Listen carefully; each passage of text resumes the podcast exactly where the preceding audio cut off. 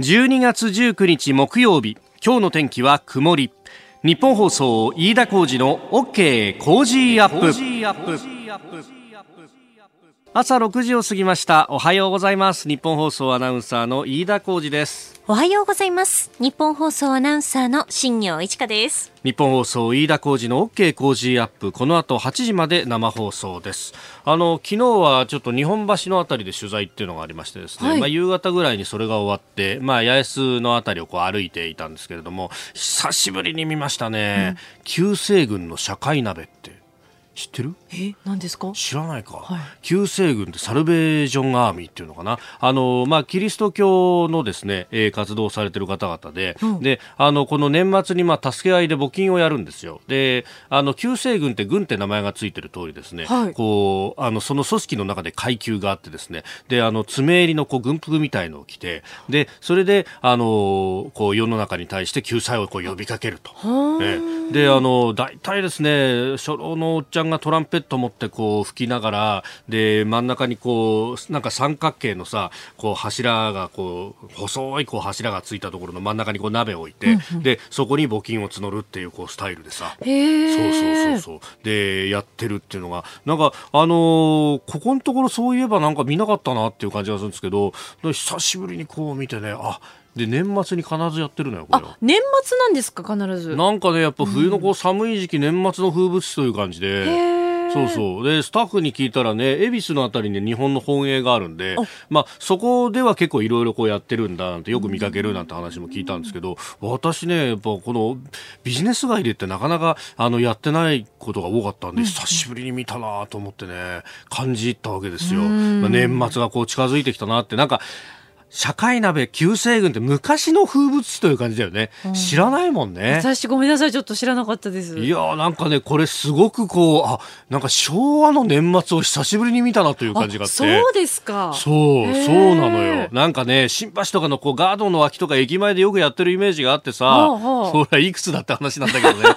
私入社したぐらいの時はまだやってた気がするんだけど結構ねそうやっぱこう年末近づいてきてるなと。で、ね、今日もねあの朝会社に来てこうスポーツ新聞を広げるとですね有馬記念ですよ、はい、やっぱこれもね年末の風物詩という感じで。なんかあの最近はですね有馬記念の後にホップルステークスでもう一個 G1 ができちゃったんで、ね、どうもねなんか年末締めっていう気分がしないんだけどやっぱこうこの昭和のおっちゃんとしてはだね有馬記念で最後年末っていうね、えー、泣いても笑ってもっていうこの、えーえー、まああの今日はですね枠順の抽選会があるそうで。そうなんですよ。しかもなんかね、はあ、あのさっきちょっと見てみたらさ、えー、枠順の抽選を公開でやると。でしかもそれを BS 富士などで、えー、夕方5時から生中継という。生中継するんですすごいね。なんか変わったなというね、うん、いやあのー、結構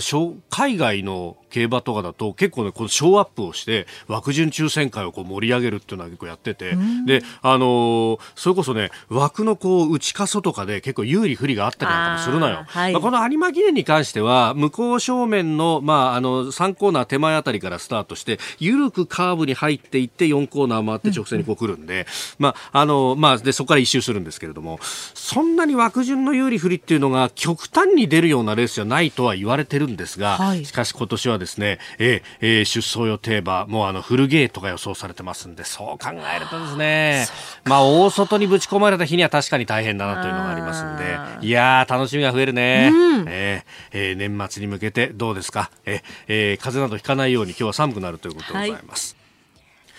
さあ最新ニュースをピックアップいたします。スタジオに長官各紙が入ってまいりました。今日は一面トップ昨日会見を行ったかんぽ生命のまあ意に沿わない契約が20万人だったと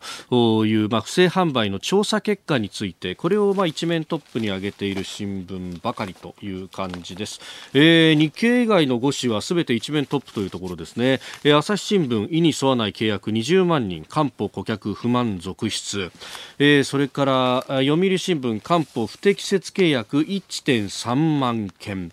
えー、そして、えー、毎日新聞も同じ官報不正疑い1万2836件と、えー、細かい数字を上げております。契約高齢者が7割と、まあ、高齢者が特にこの郵便局への信頼が非常に厚いということあるいは地方部ではなかなか、えー、生命保険会社であるとか、えー、銀行の支店などもないところで、えー、町の郵便局というのは必ずあると、えー、そこの人たちが進めるんだから、えー、それが間違ってるなんてはずはないだろうということで、えー、進められるがままに契約をしたり、まあ、あるいは、えー、いろんなケースがあって、えー、家族の立ち会いを拒否して、えー、当事者と、まあ、ご高齢の方ともう一対一のような形で反骨化したみたいな、えー、ようなケースも出てきているということであります。えー、後ほどこれね、えー、今日のコメンテーターの飯田康之さんと共に深めていこうと思ってております。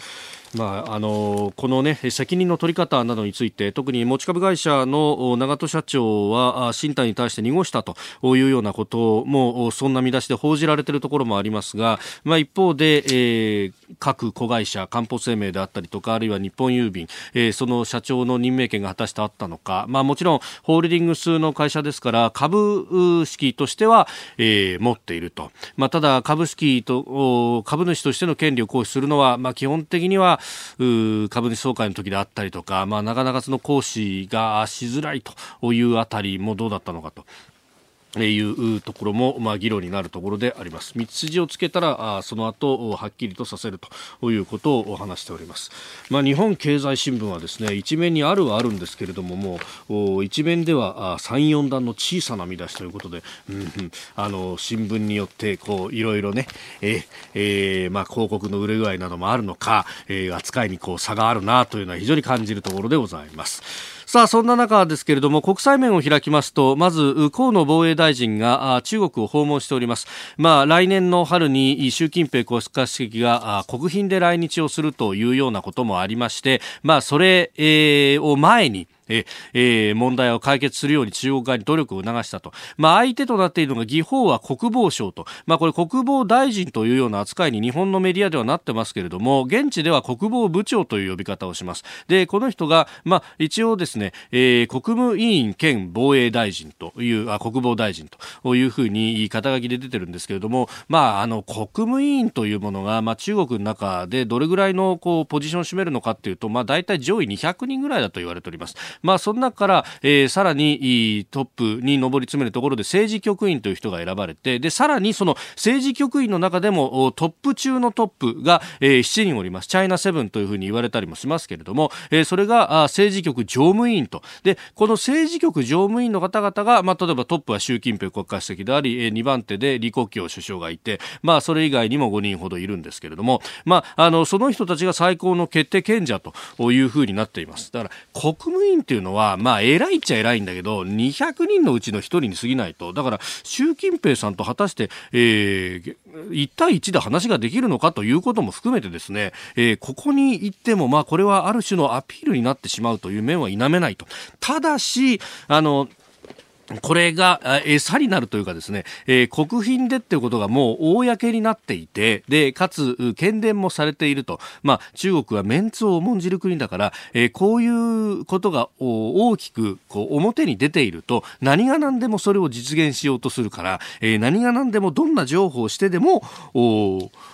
実現しようとするんだというふうにですね解説する人が、まあ、あの政府日本政府の方の中にもいてああそういうもんなんですか？なんつって私も聞いたんですけれども。あのだから、えー、これをこうちらつかせながら、まあ、いろんなところで情報を迫っていく方が日本としてはいいんだと、うん、果たして本当にそうかとも思うんですけれども、まあ、あのそういう考えが考えている人がもう政府の中にもいると、まあ、あのその人が言うにはですね、えー、アメリカとも、まあ内々には OK が出てるんだみたいなことを言うんですけど、まあ、確かにトランプ大統領は、まあ、基本的に今あの弾劾の訴追というものを抱えてますんで、まあ、それについてがかかりきりという面があってなかなかあの日本についての言及などはないと。いうところです。で、まあ、この弾劾の訴追について、まあ、下院で今、審議を続けている最中で、で、えー、まだ結論が出ていないと。あの6時間ほど審議をするということで、日本時間のまあ午前中にはこれ出るんじゃないかと言われてるんですけれども、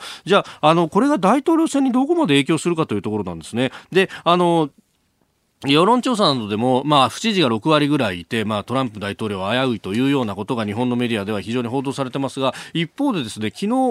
まあ、現地時間17日ですか、に、えー、USA トゥデイと、それから、えー、サフォーク大学という、これはあの、ボストンにある大学なんですが、そこが共同で取った世論調査があってですね、まあ、あの、トランプさんと、じゃあ、例えば、えー、今、共和党、あ、ごめんなさい、民主党の大統領候補で、まあ、あ一応はトップを走っているバイデンさんであるとか、えーー、ウォーレンさんであるとか、えー、サンダースさん、えー、それからあブティジェッジさんという最近出てきた、えー、新星、まあ、そのあたりの人たちと、まあ、1対1になった時に誰を選びますかっていうような、えー、世論調査をしていて。で、えー、それを見るとですね実はあのバイデン対トランプでも僅差ではありますけれどもバイ、えー、トランプの勝ち。でこれが一番あの迫っていて44対44%対40%で、えー、それ以外は結構ですね、えー、40%対30%対とかで10%ぐらい差がついて、えー、いずれもトランプさんが、えー、有利に進めているという、まあ、現時点の世論調査ですけれども、そんな調査もアメリカでは出てきていると。要するに何が言いたいかというと、まあ、トランプ絶対不利とかそういうことはないんじゃないかなというようなことであります。あなたの声を届けますリスナーズオピニオンニュースについてのご意見をお待ちしております。今朝のコメンテーターは明治大学准教授で経済学者飯田康之さんです。取り上げるニュースまずはフィアットとプジョーの経営統合正式合意へ、まあ、自動車業界再編とあのイスと UD トラックスなども出てきておりますしまたボルボと提携するなんていうね話も出てきております、えー、そして、えー、かんぽ生命の保険保険の不適切販売について、えー、さらに来年度の財政投融資の額、5G への投資、そして大学入学共通テストについても飯田康之さんに聞いていきましょう。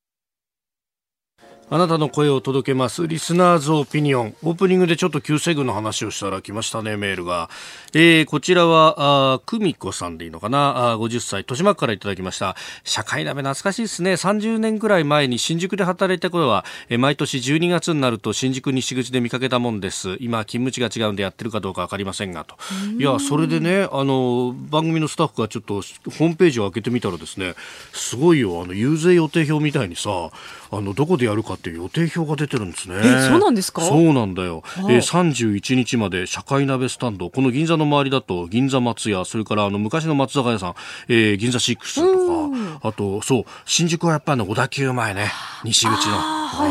はい、慶応の地上とか。あのあ僕は八重洲の広瀬ビル前ってところで見たんですね、ホームページ見ると、まあ、ただね、やっぱりあの山手線のあの主要な駅の周りっていう感じは、まあ、昔変わってないのかなというね、えー、感じがあります。さあ、7時台はコメンテーターの方々とニュースを掘り下げます。今朝は経済学者飯田康之さんです。おはようございます。おはようございます。年末ということで何かしました？そうですね、あの、昨日ちょうど、うん、立川談春さんの独演会で。おおよくチケット取れましたね。えー、もうね、あの、芝浜で演目が。なるほど。ああ、年末ですなと。年末ですなと。そう、もういよいよですね、えええー、気づいたら私、はい年末最後ですね。そうだ、今日が年末最後のご出演で、あの年明けは一発目の1月。そうそう、1月2日。いやいや、よろしくお願いします。押し迫ってまいりました。ね、今日も一つよろしくお願いします。よろしくお願いいたします。さあ、お知らせを挟んで7時になるところお送りしております。日本放送、飯田浩二の OK 工事アップです。リスナーの皆様にプレゼント。働く人の心を育てる月刊誌、モラルビズ300円。今なら1冊無料で差し上げています。職場の風土を変えたい。上司や同僚部下との人間関係を良くしたい。ビジネス現場で直面する課題解決方法人間力を高めるヒントが満載。ものを作るだけじゃつまらない。人を作る企業を応援したい。公益財団モラロジー研究所発行モラルビズ。詳しくは日本放送飯田浩司の OK 工事アップホームページのバナーをクリック。モラルビズ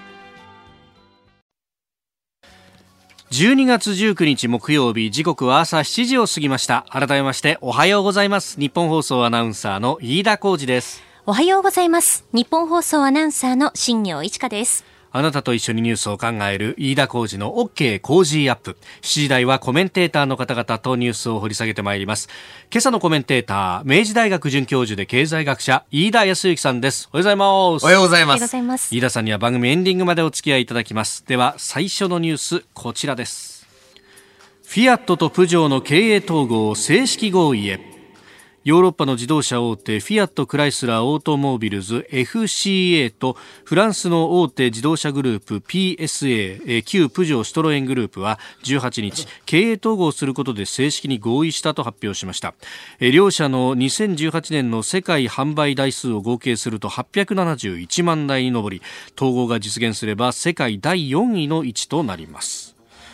まあ、あのフィアットとプジョーっていうと、へえ、ヨーロッパ同士かと思うんですけど、はい、クライスラーって名前が入ってると、おビッグスリーの一角っていうね、はい、そうですね、あのフィアットはかなりあの買収戦略進めてきましたので、はい、で、えー、見てください、フィアットクライスラーと、プジョーシトロエンの合併なんですね。本当、えー、どんだけあのメーカー名並んでるんだ、ね、そうなんですよ。で、これあの大きな背景としましては、うん、今後予想される自動運転への対応に巨大規模の投資が必要だと。はい。で、えー、そうすると、特にですね、えー、プジョーであったり、えー、フィアット、その一つ一つの規模ですと、うん、やはりフォルクスワーゲン、トヨタの規模の設備投資はできない。はい。だからこそ、今、経営統合をして、うん、えー、この自動運転技術の共有というのを、また共同開発っていうのが、主軸になっていくわけなんですけれども、で、えー、まあこれ、いすずもですね、ボルボと提携そうですね。やはりこれあのかなり自動車業界自体が規模がないと生き残れないフェーズになったんですね。えー、ある程度、まあ、自動車の業界って、はい、しばらくの間は突拍子もない技術革新というのがなかったので、うんうんうん、ある程度そこまで規模が大きくなくても、はい、それぞれが、例えばデザインとか、操作性とかで、はい、特色がある車をいろいろ作って、えー、うんうん、その中で消費者が好みのものを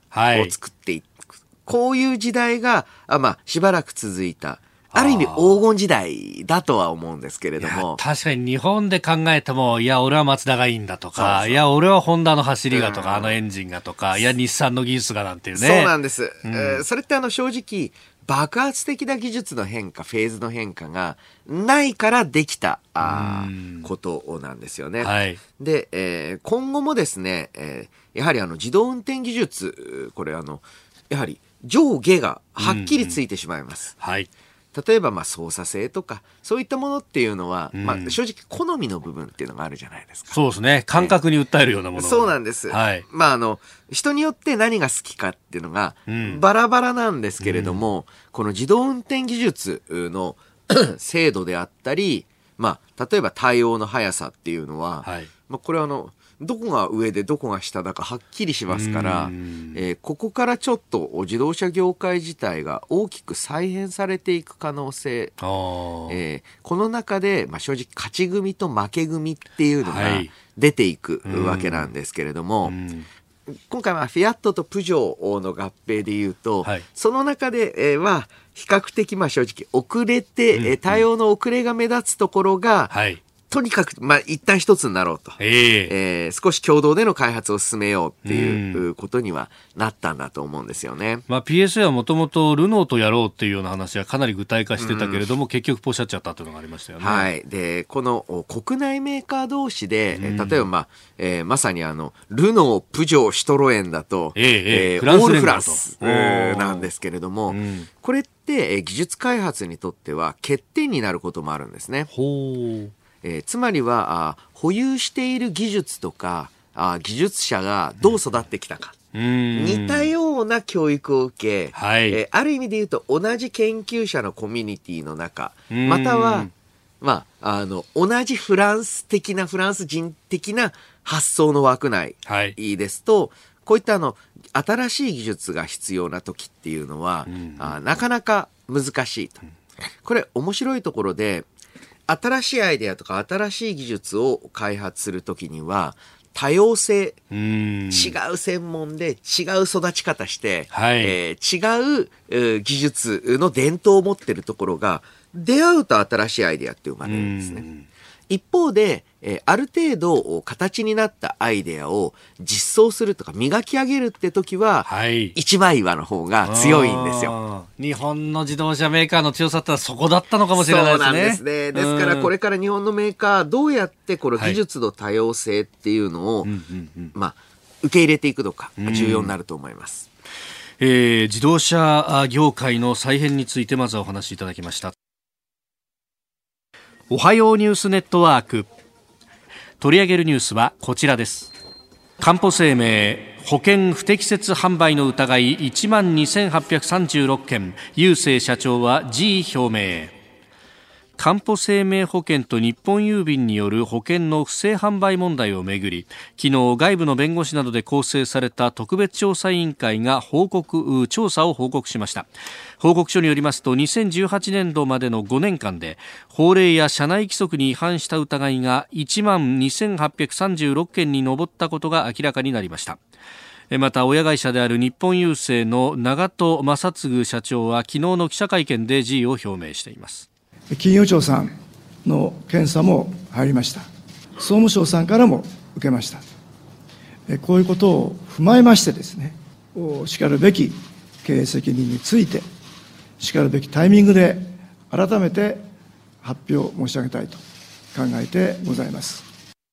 まあ、即座に辞任ということではなく、道筋をつけた後ということであります。まあ、日本総では朝6時から番組やってますんで、これ、いろいろメールやツイッターいただくんですが、えーえーかっこちゃん、えー主婦、う神奈川区、う横浜市の方ですね、えー我が家の夫は42年間郵便局員として勤務し、本当に恥ずかしいことだと残念がっています。職種は違いますが、真面目に公務員として勤めた多くの人の信頼を傷つけ残念に思いますと。なるほど。で、えーこの問題、えーまあ、社長の辞任はですね、えーはい。これ、調査委員会のお調査結果というのを、えー見極めてから、はい。あの、こういった進退を明らかにしますと、まあ、当初から、言っていたあ通り、い辞任表、辞意表明ということなんですけれども、うん。問題を指摘するときに、はい。まあ、決まり文句のように、ノルマ達成、えーはい。まあノルマがきつかった、ええあまたはええ。ノルマ、あ市場主義の風土があ招いた問題だというんですけれども、ん。この説明を聞くたびにですね、はい。うーん、待てよと。う。んうん。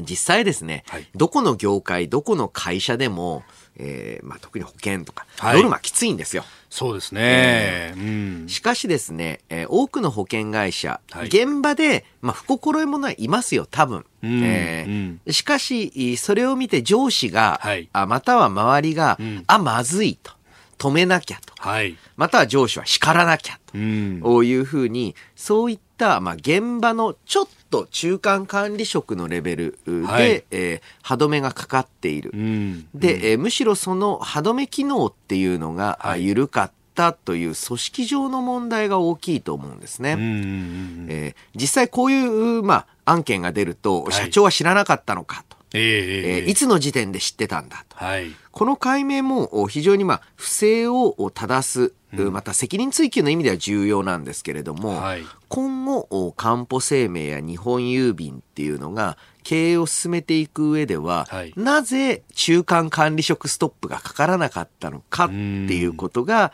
あ一番重要ですし、はい。まあ、当然ですね、中央のお監視局みたいなのが、はい全社員を監視して、んえー制御する。こういうガバナンス無理ですんで、これだけ大きな組織になるとね。えーどこかの段階で、えーまあ、中間管理職が上手に制御できる仕組み、整えていかなければならない。はい。で、えーよりちょっと大きめの話をするとですね、んえーやはり、まあ、公務員的といいますか、はいあーまあ、昔ながらのおいわゆる国営だった時代のガバナンスで、民間企業と同じことをおやらせると、んこういう不具合が生じていくんだなと。ああ、確かに、その中間管理職レベルで止めようとするには、多分そこにちょっと裁量がないと止まんないまあそですよね。の通りです。で、官僚組織でその逆ですよね。そうなんです。うんまさにあの、まあ、例えば、あいわゆる、まあ、ここで先ほどのメールでもありましたけれども、はい公務員組織の、組織の作り方と、はい。民間営利企業の組織の作り方っていうのは、うんうんやはり根本から異なってる。うーん。だから、あまあ、公務員組織を民間企業に打ち直していくときって、はい。かなり組織の改変って重要なテーマになる。あとはうー、ん。まあ、組織の性格って言ったらいいんですかね。はい。企業風土って言ったりしますけれども、ええええこういったところが、あまだまだ、あまあ、こういった、まあ、優勢グループが、まあ、古い体制、古いって言うとなんか悪いみたいですけれども、公務員的なはい。性質の中で民間の営業活動を行うっていう、とっても立て付けの悪い形になってしまってるんですね。で、えー私自身があの、この民郵政民営化の問題当初から強調していたのが、はいむしろ、お公的にと言いますか、あの、公営事業としてやった方がいうんい作業っていうのもあるんです、厳然と。はい。一方で完全に民間がやった方がいい業務もあるんです。うん。分けたあ上で、片っぽはもう完全民営化。うん。片っぽはしっかり公営を維持するっていうふうに業務自体をお分けていく必要ってあるんじゃないかなと思いますね。それはやっぱり郵便の業務だとかそういうこう世界あ日本中 どこでも同じサービスとユニバーサルサービスやるようなところは公営でやり、そで保険とかっていうのはどちらかというと民営に向くってことですか？険金融はですね、ん。まあ、そもそも保険会社もはい。銀行も普通に民間企業やっておりますので、まあそうですね、えーこちらはもう完全な民営化あというふうに、ちょっと業務自体を分けていく。あうーこういった必要あると思いますよね。えーでは続いて2つ目こちらです、はい。政府来年度の財政投融資は3年ぶり増額の総額13兆2195億円政府は昨日2020年度の財政投融資計画について総額13兆2195億円とする方針を固めました。官民ファンドへの出資や産業投資インフラ整備などを盛り込み当初計画ベースで3年ぶりの増加となっております、まあこれ経済がやっぱり不安ということもあってということなんですか、まあ、あの、そして財政投融資というのは、政府のお金で行う融資なんですね。つまり政府が、あまあ、資金を貸し付ける。ある程度政策目標に近い対象に貸し付けることで、えーまあ、ある程度、その、実際にお金を上げるとか支出するではなくて、貸す形で、えー経済への手こ入れとか、えー将来への投資を進めていこうという仕組みなんですけれども、はい。えーまあ、官民ファンドへの出資、産業投資、いろいろなんですが、今回話題になったのは、ええ。日本に世界レベルのホテルをお50個でしたっけ？えー建てると。はい。で、そのために貸し付けを行うっていうんですけれども、うーん、なかなか、あまあ、民間企業もですが、財政投融資も貸し付け先、貸し出し先に困っているんだなうと感じますよね。そもそもホテルなんて、はい。えー先ほどの続きで言うと、絵に描いたような営利事業です。はい。で民間が儲かると思ったら、うんうんうん。さっさとやりますし、勝手にやると、えー儲かんないと思ったら、どうやったってやらないんですよ。どんなに定理で貸し付けるって言ってもそうなんです。いややんないっすよと。いや、そもそも今、あの、株式市場もそうですし、銀行だって超低金利で、そうですね。えー融資してくれますと。うん。で、えーこうやって世界レベルのホテルを大量に作って国内にっていう話を聞くたびに、はい。ああ、昔もやったな、これ。バブル期に、日はい。本中に、ええええええまあね、えー、漢方の宿などと、うんそう グリーンピアグリーンピアとか作ったなーって、はい、えええええええー思っちゃったりもね。そうですね、で、そんなことするんだったら、ん。普通に財政資金出す、はい。うちゃんと公共事業を政府が貸すんじゃなくて、政府のお金でやんなさいと。うんうんうんうんで、えーさらには、もう減税しなさいと。はい。うんまあ、どっちでもいいんですけれども、ええ。おこういった、まあ、財政投融資、えー自体、実際必要な分野もあるんですが、こちらより、ん。もう使いなさいよっていううんうんうんうん。方に、えー目が行くんですよね。ええで、新聞などを見ておりますと、いまだに今回の、おまあ、2020年のお予算案、はい。えー102兆6600億円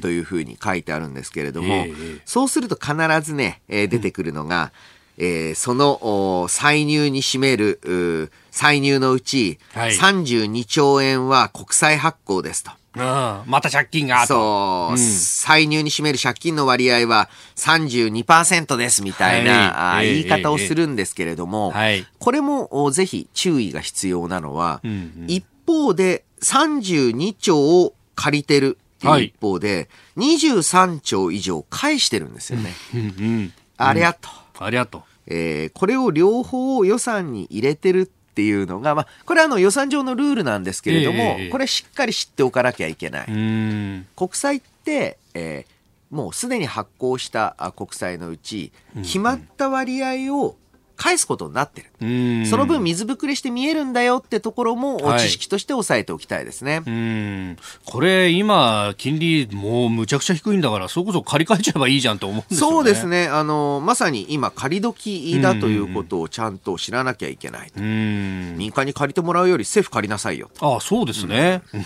確かに、それで資金需要あった方がいいだろう。えー、この時間、飯田康之さんとお送りしてまいりました。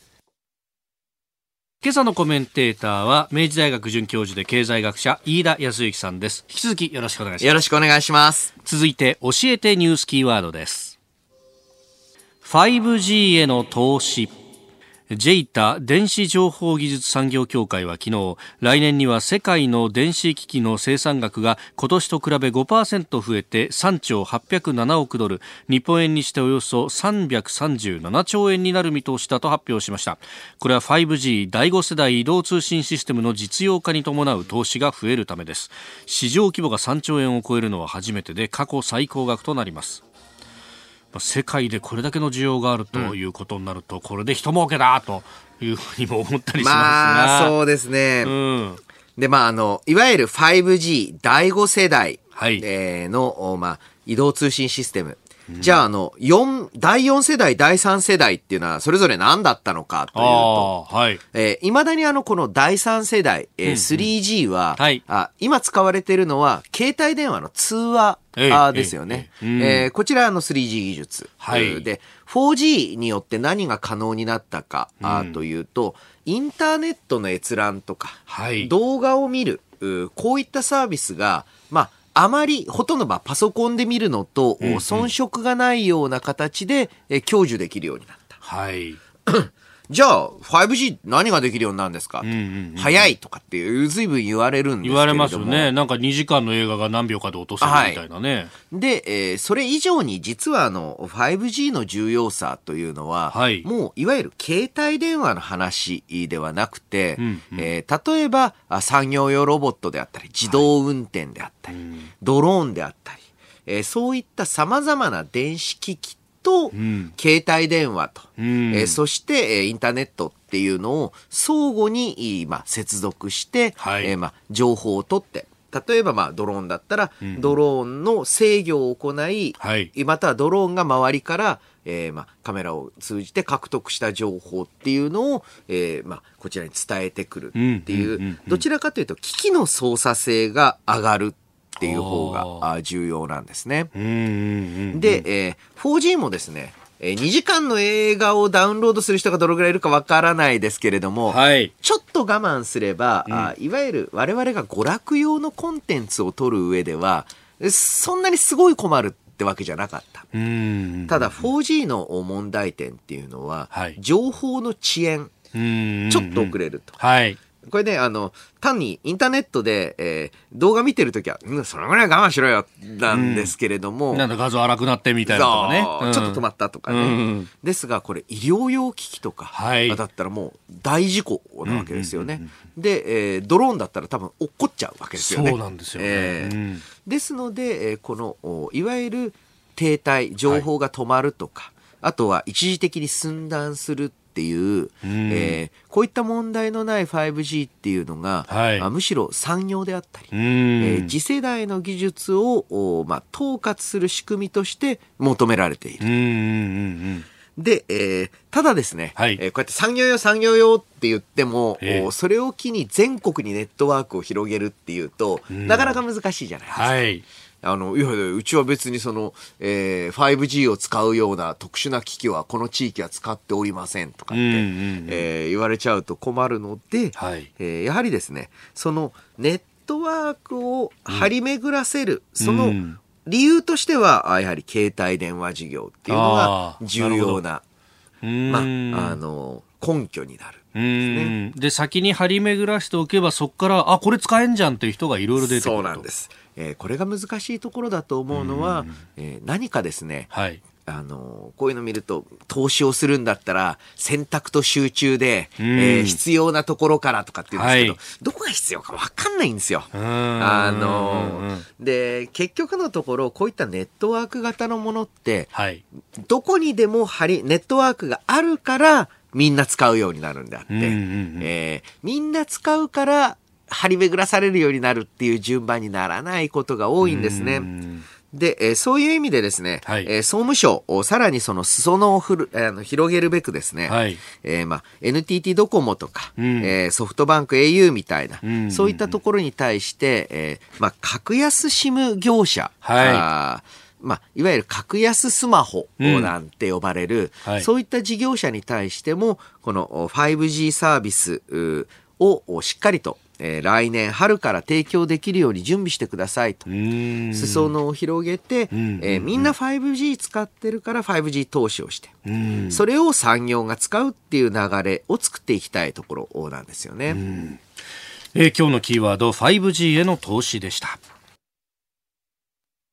さあメールやツイッターいろいろいただいておりますがやっぱりねこのかんぽ生命についてっていうのはね、うん、えー、豊島区の50歳の奥様久美子さん、うん、えー、パワハラをこう高齢者魂かんぽ生命のやり方本当に反省すべきだと思います。こんなやり方が許されるはずがありません。というご意見ですとか、あとはペーパータイガーさんは63歳千葉稲毛区の方。はっきり言ってひどすぎ、えー、郵政グループは持ち株比率から言っても実質官営企業ですから、うん、公営詐欺も同然じゃないですか。一般企業であれば経営破綻倒産に追い込まれたって不思議じゃない、えー、総務省はもっと厳しい処分を下してほしいものですと。はい。えー、さらにあの加入者の方々、またはこの不適切な契約の被害に遭われた方々も、多くはやはりあの郵便局だから。そうですよね、えー、まさかそんなことは、で、その信頼を裏切ったという重い事実ですよね。うんお送りしております日本放送飯田浩二の OK 工事アップ。お相手、私日本放送アナウンサー飯田浩二と新業一華がお送りしています。今朝のコメンテーターは明治大学准教授で経済学者の飯田康之さんです。引き続きよろしくお願いします。よろしくお願いします。続いて、ここだけニューススクープアップです。この時間最後のニュースをスクープアップ。大学入学共通テストの記述式問題導入見送りで野党が閉会中審査を要求。大学入学共通テストでの国語と数学の記述式問題の導入見送りを受け昨日衆議院文部科学委員会の理事懇談会が開かれました。懇談会では野党側が直接萩生田文部科学大臣に説明を聞く閉会中審査を開くよう求めましたが与党側は今後の検討の状況などを見る必要があるとして慎重な姿勢を示しました。今後も与野党の筆頭理事が引き続き協議を続けていきます。えーまあ、大臣が会見で発表し、うん、そして自民党の部会で延期を報告をした、はい、というところです。あの、まさにこの記述問式の導入見送りは、はい、まあ、遅きに失した、あまあでも、遅かったとはいえ、正しい選択だと思います。で、えそもそもですね、えこの記述式だと、何かみんなの思考力をマークシートより見られるとか、はい、あとは何か皆さんの表現力を見られる。これまあ正直幻想です。うん、お幻想。はい。えー、まあ本当にそういった表現力とか理解力っていうのをきめ細かく、うんまあ、チェックしたいんであれば、はい、これはまあ私自身の経験、えー、つまり大学教員とか、あとは予備校講師としての経験から言うと、うん、まあ3000人ぐらいが限界かな。5000いるときついじゃないかなというぐらい、えー、になってくるんですけれども。なるほど。えー、これなぜかというと、記述式の採点をするときっていうのは、はい、あの人によって当然基準がどうしてもぶれますよね。それを統一するためには、はい、例えばまあ今回みたいに50万人。50万人ですからね。っていうと、マニュアル、採点マニュアルを作らなきゃいけません。うんそうやって採点マニュアルで採点できるような記述式で、うんえー分かる学力って、はい。マーク式でも分かります。要は、あの、お回答のポイントをはい。しっかり抜き書きできるかどうかなんえで別にこれマークでもお問えるううん力なんですよね。この作者の言うこのというのはどこを指し示すかみたいなことですよね。そうそうそうです、そうです。うんそうすると、ここだろうっていうのが大体出てくると。そうなんです。うんうで、それを記述で書かせるのか、はいえーまあ選択肢で選ばせるのかですから、うん四つから選ぶかうん別に、確かにあの、マーク式だと偶然当たるっていうことがあるんですけれども。まあ確かにね。ええうんえーでもこれはですね、はい本当にこんな無駄なことに、えーここまで資源をかける価値というのはないんですね。うん。で、さらに非常にまあこの、えー各う担当閣僚とか、はいあとは官僚、ええおそして関係する大学教員がですね、平気で、えーこれまで日本は記述式じゃないからみたいな、はい。えー話をしていて、うんうんうんえー例えばまあ、あの、まあ、鈴木寛さんという、まあ、はい。これあの、元議員。元議員で、えーこういったまあ試験改革とかにも携われてられてきた方が、えー何かの今記述式をやっていないかのようなことを言っていて、はい。びっくりしたんですけれども、うんすごいなと担当の人たちって、はい。大学入試見たことないんだと。うんうんう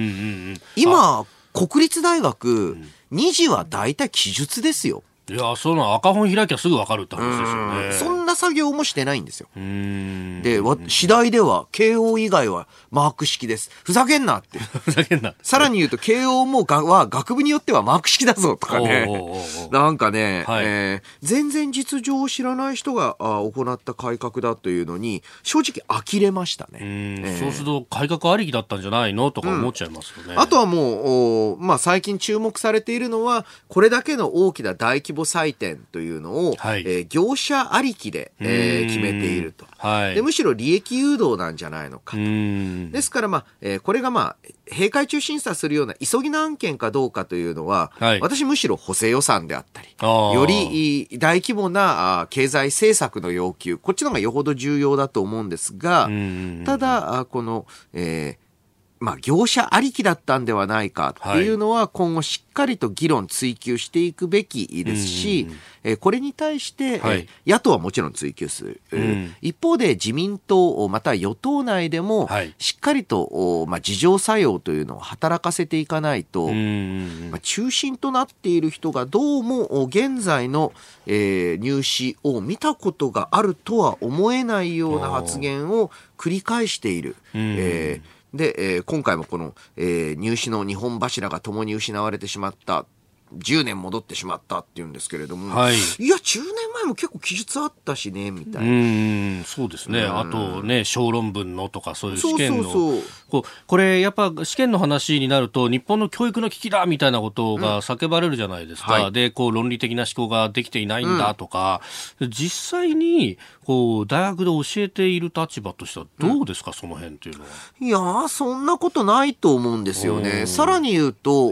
よく言われる詰め込み教育の弊害がとかって言うんですけれども、詰め込み教育受験地獄四等娯楽時代にうん。大学入試した人がノーベル賞取ったりしてるじゃないですか。ああ、そうですね。人口規模を、しかも、非アメリカ、あーうん。非英語圏としては、日本非常にノーベル賞受賞者多いんですけれども、ん。いや、その人たちってめちゃくちゃ詰め込み教育時代の人だけど、うん。なんか悪かったんですか？と。何かですね、日本って、えーはい。海外に比べて、まあ、医療保険制度とかもそうですけれども、ええ。優れていることほど、うん。また海外に比べて遜色ない実績残しているものほど変えたがり、はい。全然ダメダメなところは変えたくないっていうね。うんうん、それね、かなりまずい改革方針なんじゃないかなって思ったりするんですよね。うーんそうすると本当によくしていくっていうところなのかと。うんまあそもそもね、大学の入試、えーまあ、私がいつも思っているのは、はいセンター試験年2回やれと。あ、年2回。ええでもそれはもう全部マークでいいと。で、その代わり、はいまあ、各大学はええ、センター試験だけで入試の合否を判別判断するのはやめましょうと。ああ、なるほど。必ず二次試験貸しましょうと。うーん。これでいいんじゃないですか？で、二次はこの記述式なりなんなり。そうです、あの、大大学があの好きなようにやると思うんで、ん例えばですね、えーいわゆるセンター試験で、はいある程度お倍率、う例えば何点以上の人だけ、えー受験できますみたいにしたら、んそれをあの、まあ、記述式大体の大学入れると思いますしね。うーん。えー今日のスクープアップ、大学入学共通テストについてでした。